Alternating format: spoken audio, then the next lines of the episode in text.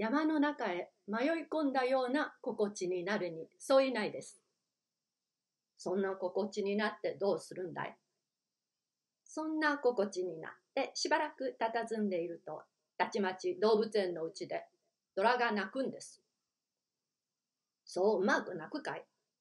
大丈夫泣きます。あの鳴き声は昼でも理科大学へ聞こえるぐらいなんですから。深夜、劇石として死亡人なく、危機肌に迫って、地味鼻をつく際に、地味鼻をつくとは何のことだ？そんなことを言うじゃありませんか。怖い時に。そうかな、あまり聞かないようだが。それで？それで、虎が上野の老酸の葉をことごとく振い落とすような勢いで泣くでしょ？ものすごいでさ。それはものすごいだろう。どうです？冒険に出かけませんか？きっと愉快だろうと思うんです。どうしても虎の鳴き声は夜中に聞かなくちゃ。聞いたとは言われないだろうと思うんです。そうさな。と主人は、ブエモン君の愛願に冷淡であるごとく、寛月君の探検にも冷淡である。この時まで黙念として虎の話を羨ましそうに聞いていたブエモン君は主人の操作なで再び自分の身の上を思い出したと見えて先生僕は心配なんですがどうしたらいいでしょうとまた聞き返す。寛月君は不審な顔をしてこの大きな頭を見た。我が輩は思う。下やってちょっと失敬して茶の間へ回る。この様子ではいつまで弾丸をしていても到底見込みがないと思い切った五右衛門君は突然かの偉大なる頭蓋骨を畳の上に押し付けて無言のうちに暗に決別の意を表した主人は「帰るかい」と言った五右衛門君は焦然としてさつまげたを引きずって門を出た。かわいそうに。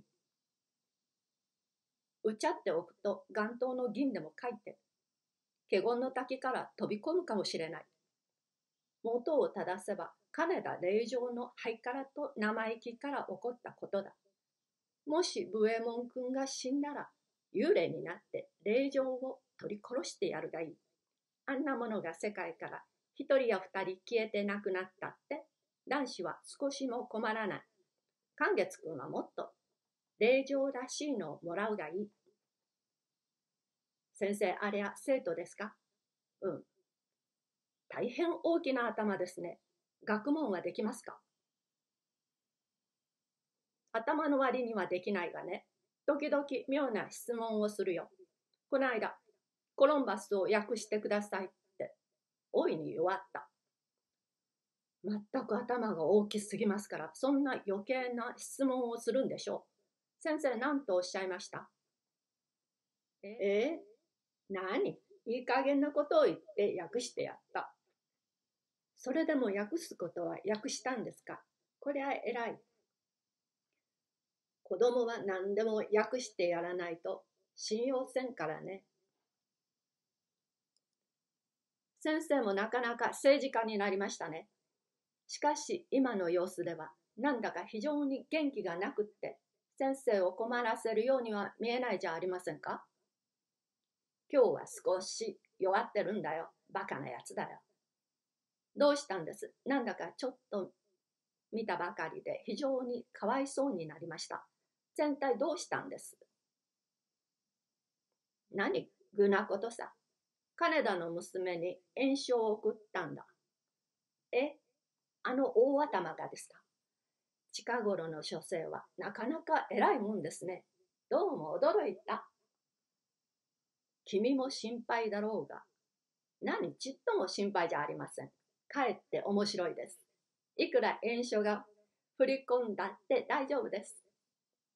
そう君が安心していれば構わないが、構わんですとも、私は一向構いません。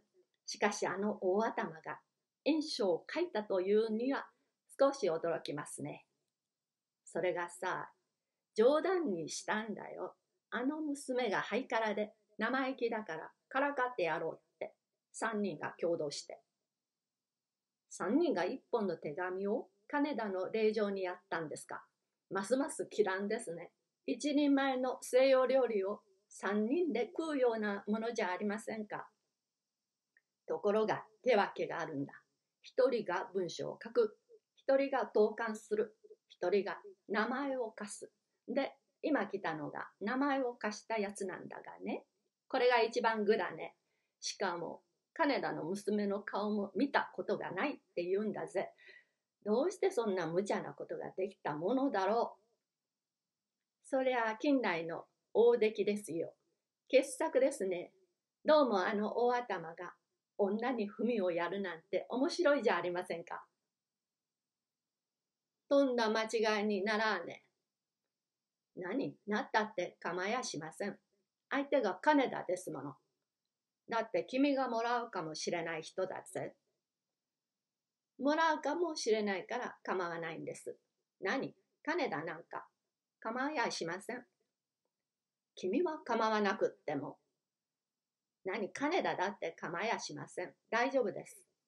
それならそれでいいとして、当人が後になって急に両親に責められて恐ろしくなったものだから大いに恐縮して僕の家へ相談に来たんだ。へえ、それであんなに死をしようとしているんですか。気の小さいこと見えますね。先生何とか言って親になすったんでしょ本人は対抗になるんでしょうかって、それを一番心配しているのさ。なんで対抗になるんです？そんな悪い不道徳なことをしたから。